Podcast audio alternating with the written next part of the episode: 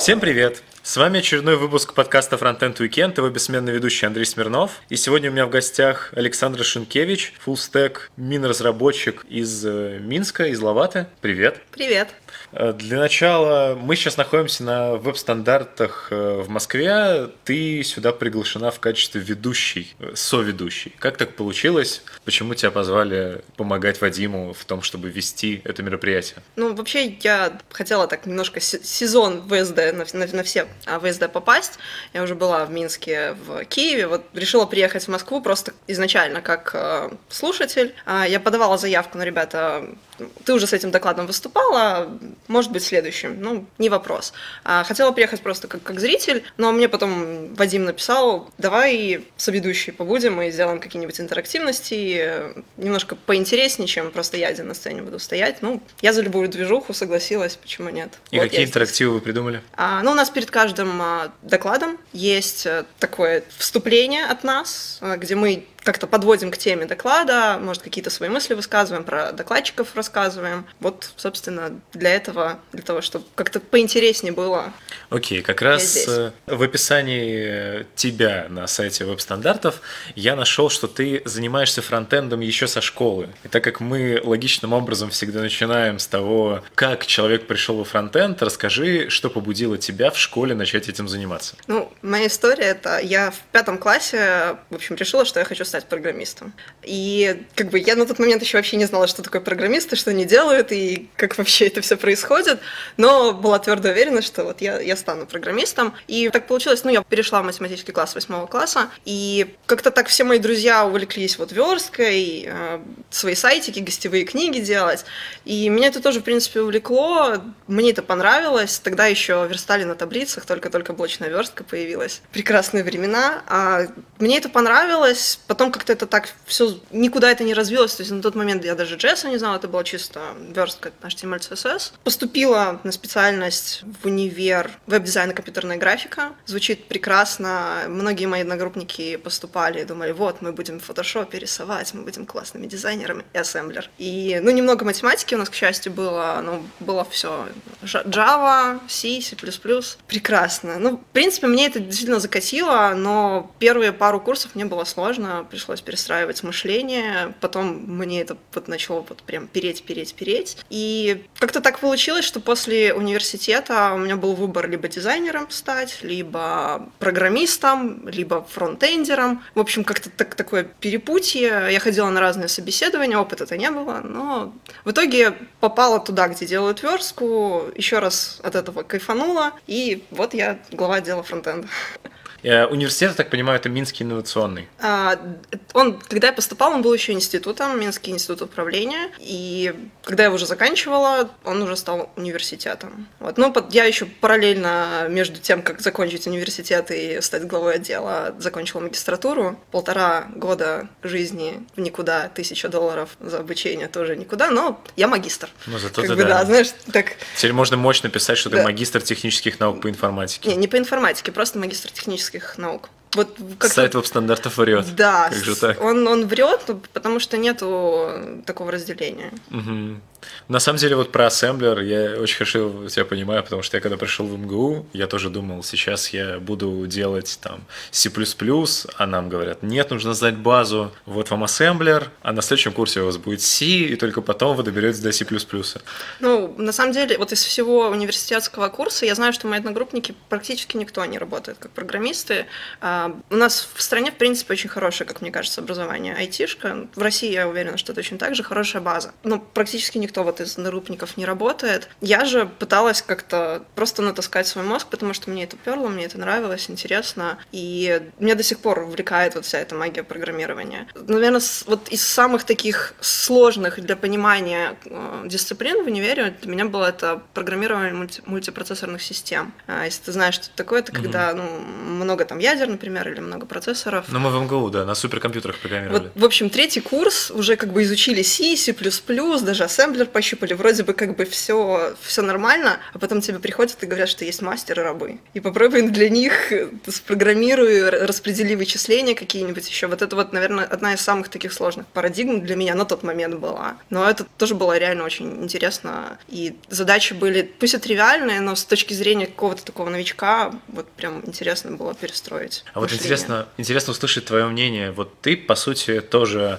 у тебя очень хорошая ведь программистская база. Почему человек с такой вот базой все-таки в итоге пошел во фронтенд, который, казалось бы, обывателю со стороны, что это самая простая часть, которую можно найти в программировании? Ну, я сейчас не просто фронтенд. А, когда я пришла в компанию Lovat, это было уже почти три года назад, а, я сразу пришла на проект с нодой то есть как full stack разработчик. И я до этого вообще ну, с нодой никак не коммуницировала, хотя один из моих одногруппников делал дипломную работу по ноде. То есть, в принципе, у нас возможность была. Мы даже JavaScript в какой-то мере учили в универе. Но для меня, когда я вот пришла в компанию Лавата, пошла на ноду программировать, поняла, что вот да, вот, вот full stack.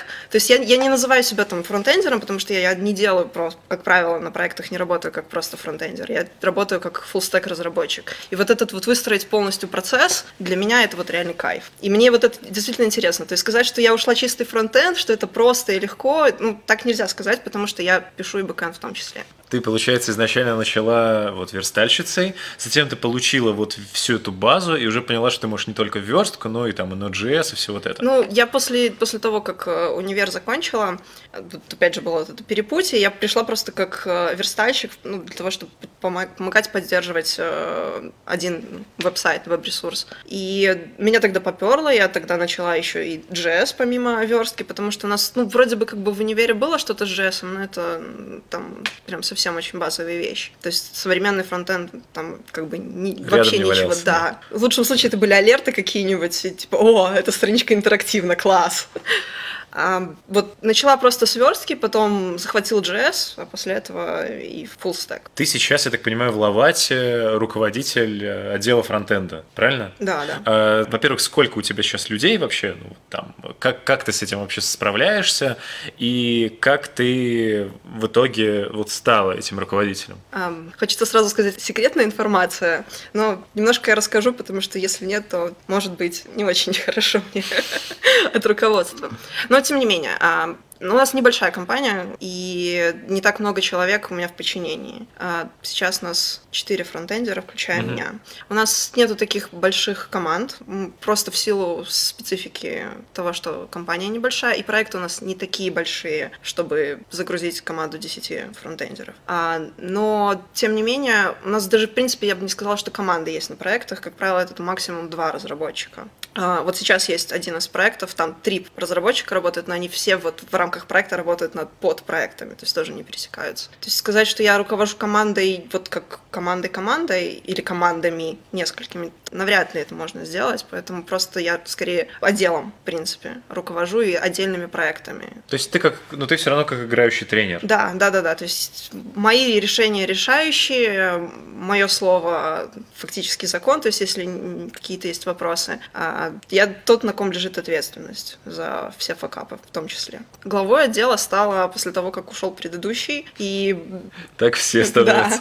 Да. И стала необходимость того, что нужно кого-то, кто будет э, управлять так или иначе, не, не в сильно большом объеме управлять, но тем не менее руководить и а, тоже, опять же, своим каким-то знаниями помогать руководству при оценках, ну, при всех вот каких-то менеджерских вопросах. Угу. Ты довольно ярко везде, где можно найти про тебя информацию, говоришь, что ты именно мин-разработчик. Вот, при этом я не так много видел людей, которые вот так вот явно делают на это упор. Мин, насколько я понимаю, это стек, Mongo, Mongo Express, э, Angular и Node. Угу. Вы все это делаете? Или это именно твоя специализация, потому что ты в этом очень хороша? Нет, это скорее моя специализация. Я, вот как я повторюсь, я пришла на проект сразу на ноде. А во фронтенде там изначально был не Angular, но потом переписали на Angular. И как-то так вот получилось, что довольно долго наверное, на этом проекте застряла. И, в принципе, ну, уже на тот момент и React был классный, но клиент выбрал тогда Angular, и ну вот такая у меня специализация просто в силу исторических каких-то причин. А я конечно, и на реакции тоже пишу, но мои, большинство моих проектов это все-таки Angular. Сейчас уже это уже пятая версия, уже пятая, мигрировали. А, и как-то мне нравится, я,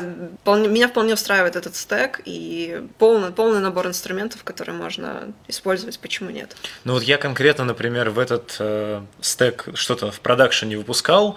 А расскажи просто вот мне как обывателю, в чем его преимущество над вот остальными, вот именно вот этого набора? Ну, здесь вообще нету какого-то набора, это такая же история, как LAMP, uh-huh. ну, то есть Linux, Apache, э, MySQL, PHP. Это не то, чтобы стандарт. Такие же аббревиатуры есть для React, для Vue, для, в общем, для всего. Просто это скорее... Тут нету даже подходов или техник каких-то, которые вот, вот если ты делаешь конкретно MEAN, то ты должен делать так. Это просто стек, который, ну, как бы удобно использовать. Один фреймворк на фронтенде, один на бэкенде, они работают вместе классно, это все JS, и все счастливы. Как бы, я не скажу, что это вот прям какая-то специализация или что-то такое. Это просто выбор инструментов. В, моей, в моем случае это исторические причины. Может быть, через какое-то время я перейду на React и буду по-другому. Но сейчас большинство моих проектов на Angular, и ну и ладно. А в Лавате, в принципе, бэкэнд на ноде весь? Или Нет, есть, не весь. есть еще какой-то? Да, у нас есть два, две бэкэндовые технологии, это нода. Как правило, вот работает full stack, э, нас два stack разработчика. И на вторая, вторая технология это PHP. У нас есть проект, э, проекты на October CMS, либо Laravel, если нужна э, фреймворк Laravel, если нужна более кастомная разработка. Ну ладно, в, в PHP не будем углубляться, да. да. Это не моя да. история, хотя я тоже какое-то было время на одном из проектов PHP бэкэнд разработчиком, но это давно неправда. Не буду вспоминать эти темные страницы. А, ты, я так понимаю, являешься одним из организаторов Минского сообщества фронтенда. Расскажи, там у вас очень сложно и непонятно. Я э, непонятно, в каком месте, например, Минск CSS отделяется от Минск JS, э, именно сообщество, кто там что организует и так далее. Вот э, я так понимаю, что за всем этим так или иначе стоят ребята из Лавата и ваши вот активисты. Возможно, я не прав. Хорошо, я расскажу полную историю, потому что, может быть, действительно это многих пугает. Вообще в Минске очень много сообществ. Я посчитала 6 локальных метапов по фронтенду, включая наши, Минск и MinJS. В общем, активностей очень много. А, изначально Минск JS появился, по-моему, на United Conf в Москве, вот, когда была классная, все большие классные отзывы конференции в Москве, когда много сообществ приехало, и, и вот, а почему не сделать тогда уже в Минск, Минск JS? Frontend Union, наверное. Да, вот, Frontend Union. Почему не сделать Минск Минске Минск.js. Ну, раз везде есть City.js, давайте Минск.js. Но так как идею подхватили девочки, организаторы, там, большинство из них девочки, из э, пространства Space, где мы проводим, где ВСД проводится, где мы свои мероприятия, они занимаются организацией, помимо того, что они площадка, занимаются организациями другими айтишными конференциями. И вот и у них была идея взять флаг и начать организовывать Минск.js. Но так как они, в принципе, не сообщество разработчиков, то позиционироваться им как сообщество разработчиков довольно сложно. То есть за ними не, стоя, не стояли на тот момент никакие разработчики. Ну и как-то эта идея, они провели Минск Gathering по конференцию платную под эгидой Minsk.js, но как-то она так не взлетела, и все это умерло. А потом, когда началась волна CSS-ных метапов э, городских, когда э, Питер CSS, э, потом мы появились, не знаю, что там в Украине, может быть, до этого, между этими было сообщество, потом Москва, Moscow CSS.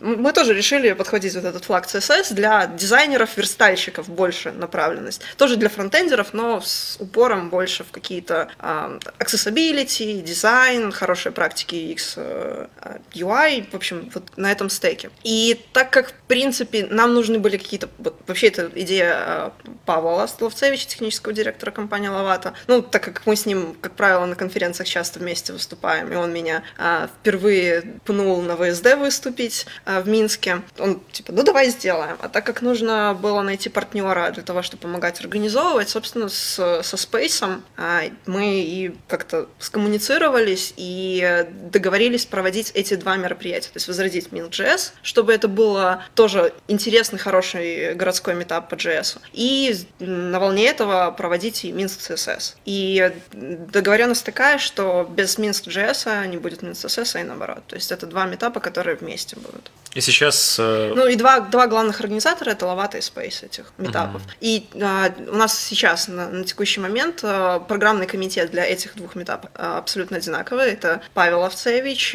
я из компании Лавата, Анна Селеднева из «Злых марсиан». Э, к нам на конференции присоединился Джеймс Аквух из Яндекса, сейчас он работает от форм, насколько я знаю. А, и вот буквально с этого сезона метапов к нам присоединился еще и Никита Дубко, он сегодня выступает тоже на БСД. А, и вот мы все занимаемся непосредственно какими-то программными организационными моментами со спикерами. А, Дарья и Алина из Space, они занимаются больше организационными моментами, которые с площадками. Мы все в той или иной мере тоже занимаемся организационными вопросами, но они, так как они профессионалы, они этим, это их, собственно, работа, они больше, конечно, занимаются такими организационными вещами, и они нам очень сильно помогают своим опытом. Ну и, соответственно, конференцию, которая... Да, и, соответственно, конференция, это была идея сделать 4 метапа в сезон и завершить э, э, сезон конференции точнее даже наоборот, открыть сезон конференции и потом 4 метапа, так как конференция а, осенью, а метапы ну, уже осень, зима и весна. А, ну, так как был первый сезон начала осени, то это было уже закрытие. Ну, Круто, хорошо. Давай. Я еще нашел, э, что ты преподаешь в учебном центре. Правда ли это или уже нет? Это уже давно неправда. Это был интересный опыт. Это, ну, это было. Я попробовала себя. Это оказалось очень сложным. Сейчас э, к сожалению или к счастью, у меня нет времени, сил для того, чтобы там настолько много времени. А давать. что ты преподавала? А, вначале я когда-то очень давно уже по джумле несколько курсов. Да, на джумле я тоже делала сайтики, а потом по верстке уже. Окей, хорошо. Что еще бы мне хотелось обсудить? Это, я так понимаю, у тебя сейчас э, в твоем ростере докладов пока один доклад, ну, правильно? А, ну, те... относительно. Тематика одна, да. правильно? И это... Ну, я уже уже, на самом деле, я уже решила, что все. Я последний раз выступила в Екатеринбурге с этой темой, как на конференции и на битапе. Я рассказала немножко, опять же, по-другому переделанный э, этот доклад. И все, больше я не думаю, что когда-нибудь буду выступать с этим докладом. Хотя по этой теме я могу сказать еще очень много, но просто хватит, наверное, надо другие какие-то темы освещать. Окей, okay. для тех, э, да, кто не в курсе слушателей, мы говорим про э, тему оценка фронтенда или о том, как нужно вовремя сдавать задачи. Давай, в принципе, вкратце вкратце обсудим этот вопрос. Э, э, в чем э, в двух словах твой посыл, чтобы слушатели понимали? Ну, вообще, на самом деле, мой доклад, он не только про оценку фронтенда. Он, если его брать здраво, то его можно, в принципе, на любые программерские задачи. Фронтенд, бэкенд, все, все, что нужно. Все, все, что нужно запрограммировать, везде можно эти штуки применять. Но основные посыл, основных посыла три. А, задавать вопросы, то есть для оценки нужно понимание того, что ты оцениваешь. И если ты не можешь получить какие-то детали, мысленно сам себя ограничь. Есть а, такая, ну не история, для художников когда слишком широкие требования, то есть ты не знаешь, что делать, иногда художники не могут сосредоточиться и на чем-то одном остановиться, потому что слишком много идей. С фронтендом, с оценкой примерно такая же история. Если ты не знаешь, что нужно сделать, это, как правило, оцени верстку того, чего на что еще нет дизайна. Ограничь себя мысленно. Ты, опять же, по момент оценки можешь сказать, вот, мы делаем регистрационную форму, но это не абстрактная форма, там пять полей, э, три типа этих полей, валидация на не пустое. Все. Это уже более ясная задача, ее намного проще оценить, нежели нежели регистрационная форма. Это первый момент. Второй — это делить э, задачу, декомпозировать ее. Делить настолько, насколько нужно. И опять же, задавать вопросы, потому что по каждому из этой подзадачи есть, могут возникнуть вопросы. Как только поделил, понял, что более-менее понятно, в принципе, можно оценить. Поставил рамки, задал вопросы, и, грубо говоря, вот, собственно, это и есть процесс оценки. Для многих он какой-то непрозрачный, как, ну, как мне кажется, особенно для новичков, когда я не знаю вообще, как подступиться к этому. Но тут уже тогда вопрос, какие вопросы нужно задавать. То есть вот, может быть, в этом есть трудность. Но в целом процесс оценки не такой сложный. Если выработать этот навык, то он несложный. А как тебе, в принципе, пришла идея такого доклада? Ты сама сталкивалась с какими-то проблемами или видела, как твои вот э, новички или где-то сталкивались с такой проблемой? А, ну, это не то чтобы у меня возникла такая э, вопрос этот. Началось вообще с того, что я, я как глава отдела, как, как лид, я участвую в оценки входящих проектов. Входящих, оценки э, задач, которые на разработчиков сыпятся, там баги, исправления, еще чего-то. Для планирования это очень важно. И просто в силу того, что я как лид э, занимаюсь оценками практически, ну не каждый день, но очень часто, то я вижу, насколько сложно ребятам этим. Мне вот после какого-то времени стало довольно просто это делать, и я знаю, что мои оценки, а, ну ладно, не в 100% случаев это нереально, но в процентах 80-90 они такие, именно такие, какие есть на самом деле. И вот эта статистика помогла, помогла мне понять, что мне нужно, скорее всего, поделиться этим опытом, потому что в том числе мои ребята в компании, они не понимают, как выработать такой же навык. Угу. Ты вот сейчас сказала, что ты сейчас можешь там с 90% вероятностью правильно оценить э, проект. Ты его при этом, ну просто я спрашиваю как человек, который тоже оценивает входящие проекты по фронтенду и не только, а, ты его оцениваешь скорее с точки зрения того, как это сделают твои разработчики, то есть ты можешь вот как-то вот взять и на них спроецировать, за сколько они это будут делать, или ты все-таки оцениваешь, сколько ты это сама лично сделаешь? Делаешь? Ну, смотря что нужно оценить. Если я а, оцениваю проект для себя, я так и для себя и оцениваю. Потому что когда приходит проект на оценку, в принципе, уже более-менее понятно, для какого уровня разработчика. То есть, если это а, разработка на фреймворке на каком-нибудь, mm-hmm. то мы знаем, какого уровня у нас разработчики в компании, которые работают на этом фреймворке. Если это без фреймворка, у нас такие э, проекты тоже есть, так как некоторые сайты просто, ну,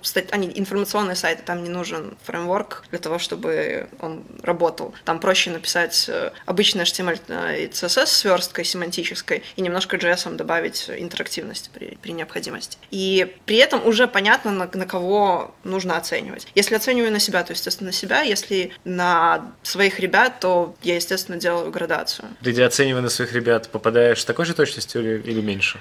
Эм, я, как правило, говорю реальные цифры, которые, в которые выльется проект, но бизнес диктует свои правила, и оценки, как правило, занижаются для клиентов. Потом уже там доп. соглашениями, угу. правки багов. Ну, вся эта вот менеджерская история, как клиенту продать э, э, меньшее за, за большие деньги. Хорошо. Давай поговорим про Минск. Ты же, я так понимаю, из Минска как бы исконно. А, вот, допустим, я человек, который очень сильно хочет взять и переехать в Минск. А, что... Приезжай. Да, как, как мне максимально просто это сделать? Кем у вас можно устроиться вот в сфере IT? Какие у вас там самые крупные компании? Ну, то есть я так понимаю, что в Минске сейчас, а, в принципе, IT-сообщество развито довольно сильно, и вот хотелось бы в этом отношении отношении подумать? Взять и приехать. Все, что тебе нужно. А, не, не так сложно, ты как россиянин, вообще нету никаких проблем, угу. а, так как у нас открытые границы угу. практически. А, Ее нет. Ну да.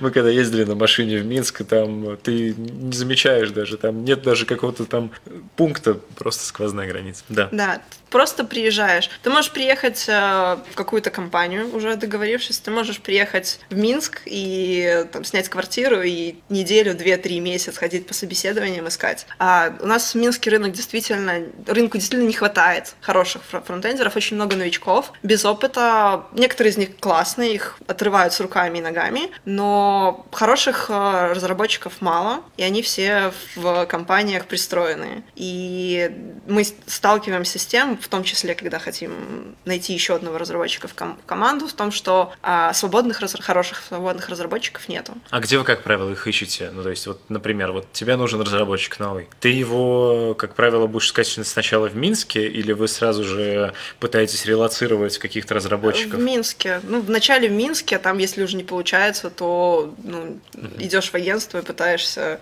пытаешься заставить их тебе привести хороших кандидатов. Но у нас есть два портала, где можно, в принципе, пытаться найти разработчиков. DevBuy, непосредственно портал IT-разработки, где в том числе есть каталог э, резюме, там даже есть интересная статистика по средним зарплатам в различных областях, медианах, и, ну, если интересно, то можно зайти пос посмотреть. Mm-hmm. Это конкретно Минска, конечно, касается. Ну и второй ресурс, где тоже можно искать, открытые такие вот, не знаю, директорам компании mm-hmm. и что-то еще, это jobs.tut.by. А, это, ну, скажем, ну, не филиал, но, в общем, э, Headhunter. Да. Судя по всему, это и есть Headhunter. Это Headhunter только с белорусским доменом и конкретно да. с вакансиями в Беларуси. А, там тоже есть э, вакансии в айтишке, но их на самом деле не так много. Угу.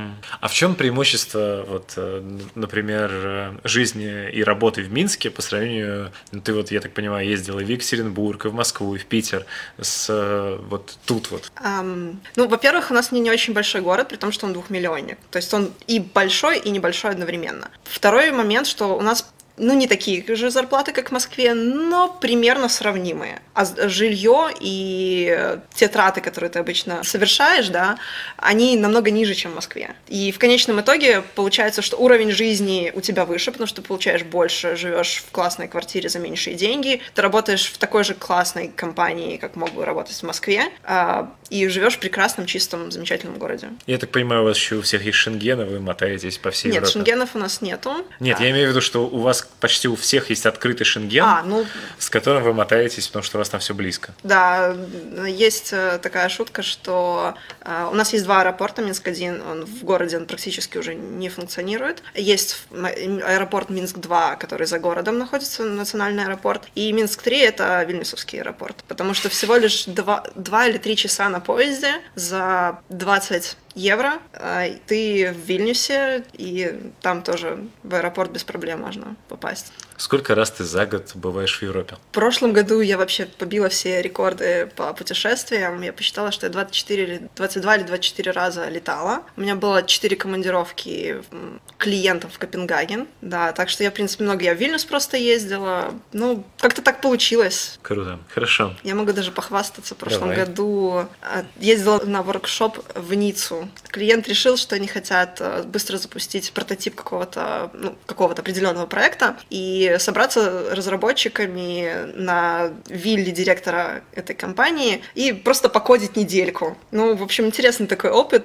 когда ты среди гор, а, в прекрасном особняке с бассейном, на свежем воздухе кодишь, у тебя два больших монитора, ты сидишь спиной к прекрасному виду, и все это, ну, в общем, очень круто. Получается сосредоточиться в такой обстановке? А, да, получается. Но, опять же, ты в проекте там, это все-таки воркшоп, воркшоп, потому что ты приехал туда работать, работать, так или иначе, но при этом ты получаешь фан, ты в, классной, в классном месте, которое в том числе тебя вдохновляет на то, чтобы работать, что это не просто стены, перегородки, грустные лица, и, ну, в общем, интересный опыт на самом деле.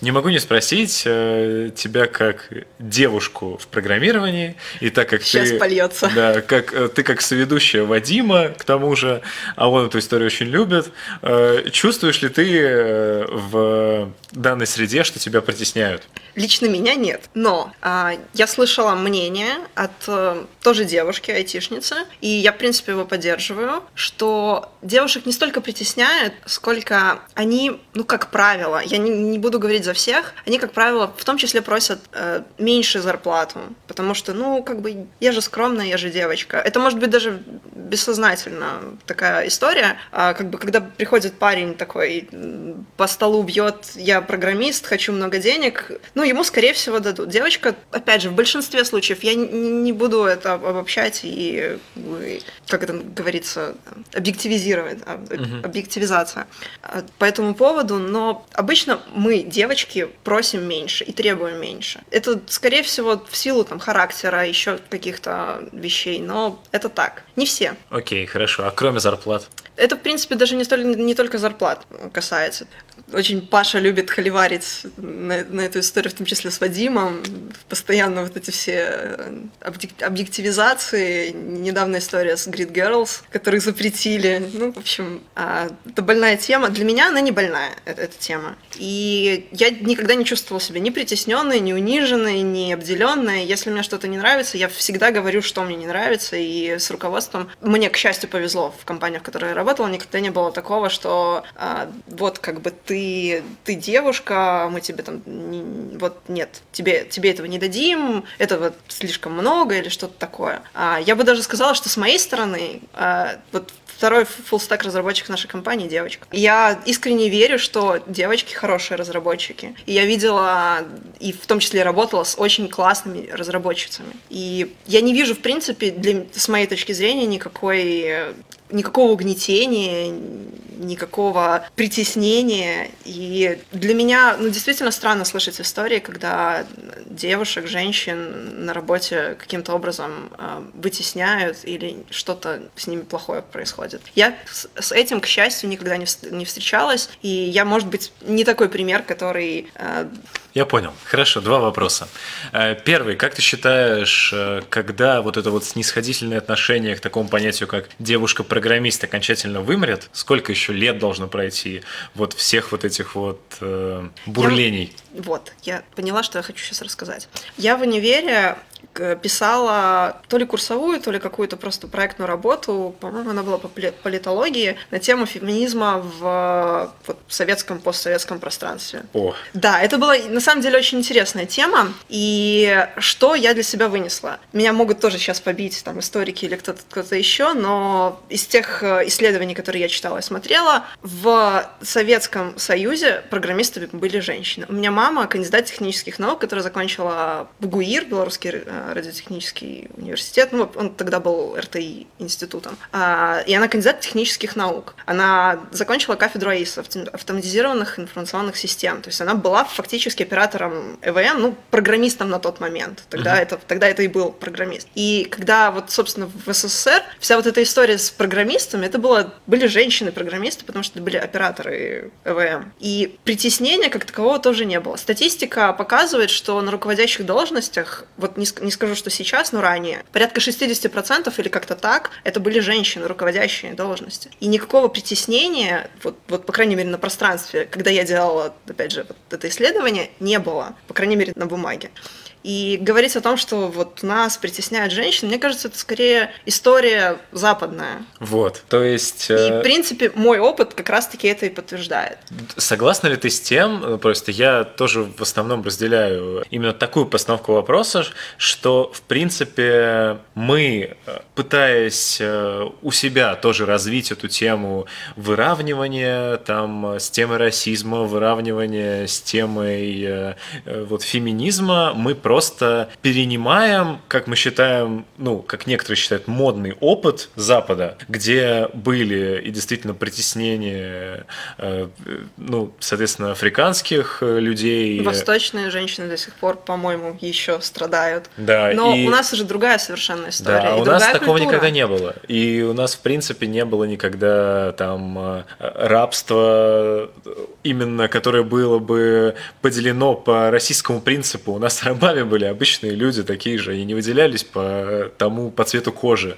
И то же самое, мне кажется, и с женщинами. У нас никогда особо это не было выпечено вот наружу. И поэтому довольно странно видеть, как у нас э, люди сейчас э, могут сагриться на довольно безобидные вещи, которые сделаны просто, ну, как рекламный ход или еще что-то подобное. Ну, я полностью согласна. Вот мне сложно говорить о каком-то притеснении женщин. Моя мама, опять же, повторюсь, она кандидат технических наук, uh-huh. доцент. Она сейчас заведующая кафедры э, в университете. Ну и ты руководитель фронта Да, я ру- руководитель, да. Она даже какое-то время была деканом. И на руководящих позициях в моем университете в том числе женщины есть. И вот какого-то притеснения по, по половому признаку я не вижу. Может быть, это лично мое мнение. Окей, кстати, про зарплаты. Ты же наверняка знаешь зарплаты своих сотрудников. Ну, знаю, да, конечно. Ну, ты, ты, ты вот просто говорила, что у девушек зарплата ниже. Твоя зарплата выше, чем у твоих сотрудников хотя бы? Ну, конечно. Хорошо. Я же глава отдела. Ну, вдруг всякое бывает.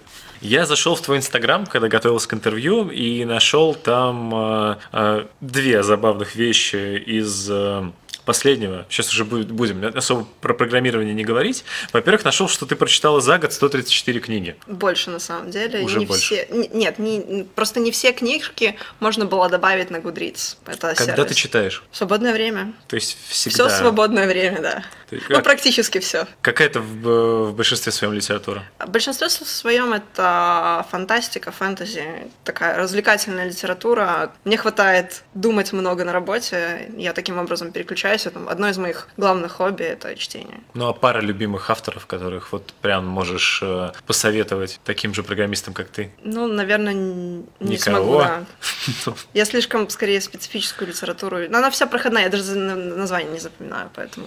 Окей, хорошо. И второе, я нашел серию фотографий, опять же, из последнего, где у тебя какое-то твое путешествие, и там э, фигурка единорога, на котором ездит Дарт Вейдер, и у тебя везде на фоне этой фигурки.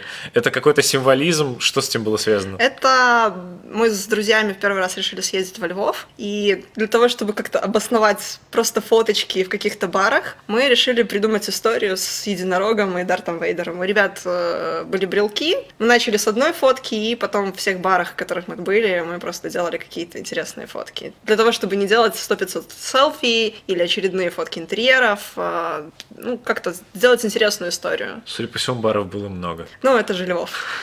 Ну, мне это ни о чем не говорит. Я во Львове не был, но, видимо, стоит. там красиво, а, вкусное пиво, и дешевая вкусная еда, и много интересных баров. Круто, хорошо.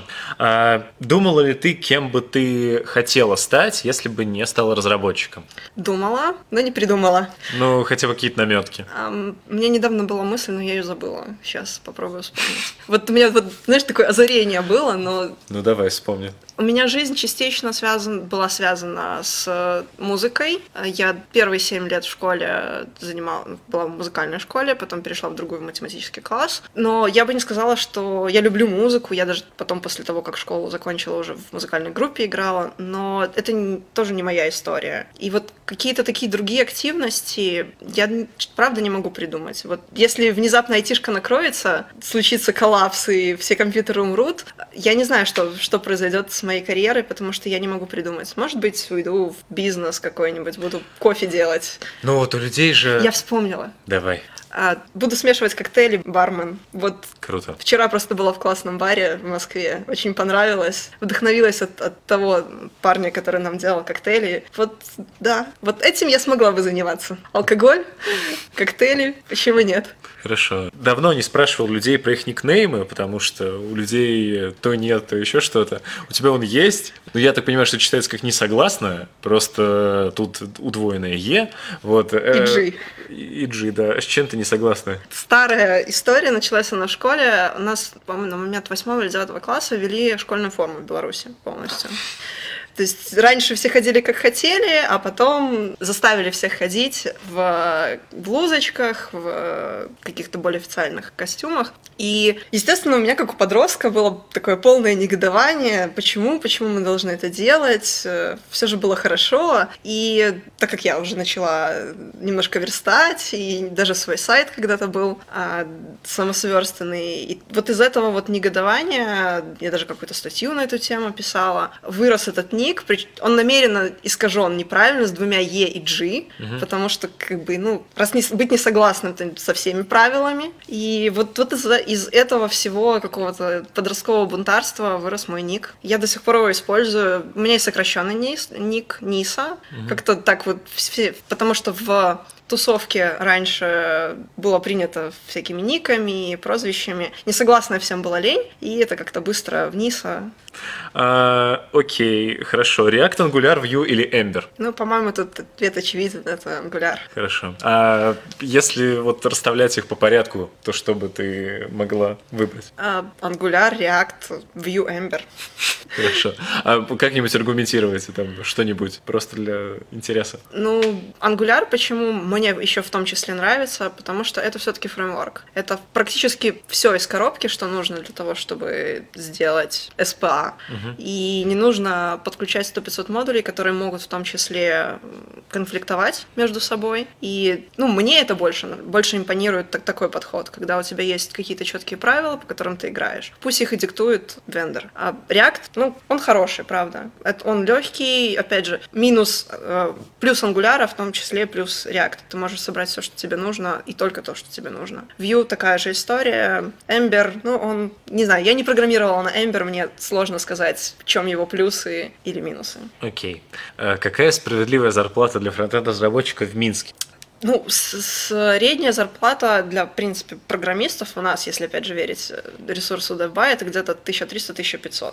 Но это нужно понимать, что это абсолютно средняя зарплата. Это доллары. Да, в долларах, конечно. Мы говорим в долларах. У нас в Беларуси практически никто не считает в рублях. Слишком нестабильно.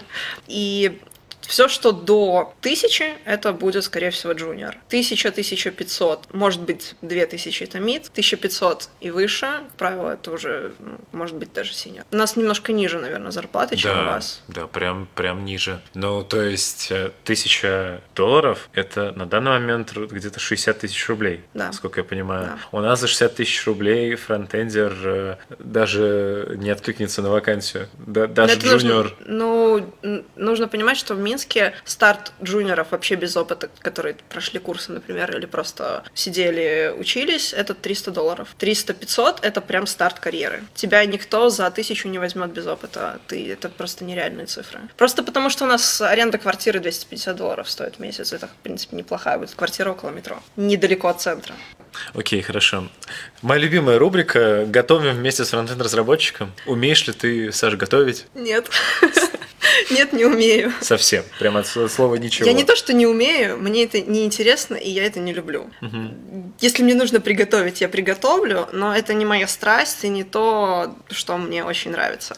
У меня был интересный случай, когда я приехала на первую, в первую командировку в Копенгаген к ребятам, и у них э, классный офис, своя кухня, и была такая история, каждый... Там очень многонациональная команда, и ребята, каждый готовил свое национальное блюдо. Ну, какое белорусское национальное блюдо? Драники. Google, окей, Google, как готовить драники. А, и, собственно, первый раз я приготовила драники там. Вот э, я сейчас даже тебе не скажу рецепт, но он, в принципе, довольно простой. Натираешь картошку, добавляешь э, туда э, немножко муки, добавляешь немножко лука для того, чтобы они не посинели, не почернели, потому что картошка, когда жа- обжаренная картошка, она становится странного цвета, если ты не добавляешь туда лук. Выкладываешь это на сковородку, жаришь и радуешься жизни. А в конце, как правило, гость э, советует что-то почитать или посмотреть э, слушателям. Это может быть что-то более такое напутственное, как у нас любят в последнее время, либо там вот какую-нибудь там статью, видео и так далее. Что ты можешь посоветовать? Я могу посоветовать больше внимания разработчикам уделять э, каким-то софт-скиллам и активностям, которые не касаются непосредственно программирования. Это в том числе вот моя история с оценкой фронтенда, это история с развитием коммуникационных навыков. Есть, конечно, разработчики-интроверты, которым не нравится руководить людьми и вообще как-то коммуницировать, но большинству, скорее всего, приходится так или иначе общаться с командой, с техническими директорами, лидами и тому подобное. И в конечном итоге они вырастают в таких специалистов, которые сами лиды, синеры и ведущие разработчики. Вот развиваться в эту сторону, не стоять на месте. Айтишка — это не только написание кода, это много разных областей. Может быть, посмотреть в какие-то смежные области. Тестирование, автоматизация, security. Сейчас эта тема довольно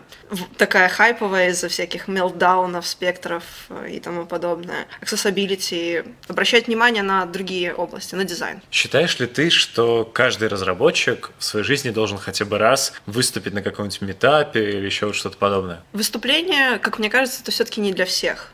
Есть действительно люди-интроверты, которым сложно даже повседневная коммуникация. Но если вы если у вас есть какие-то идеи или истории, с которыми интересный опыт, вы вполне можете легко прийти на любой из э, городских метапов и выступить, если не на конференции, то, хотя бы на метапе. И это очень интересный опыт, это поможет вам в том числе в вашей карьерном росте, так как это придает уверенности, это, опять же, нетворкинг, новые знакомства, интересные какие-то вдохновляющие идеи на конференциях. Это все очень классная история. Я в том числе поэтому это, этим занимаюсь. Окей, okay, круто. Спасибо тебе большое, что уделила время. Э, что от себя хочется добавить? Ну, во-первых, я давно не говорил спасибо тем, кто э, кидает мне деньги на развитие подкаста. Давайте я перечислю. У вас замечательные люди. Это, во-первых, Андрей Платонов, это, как ни странно, Дмитрий Чекин, который был моим гостем.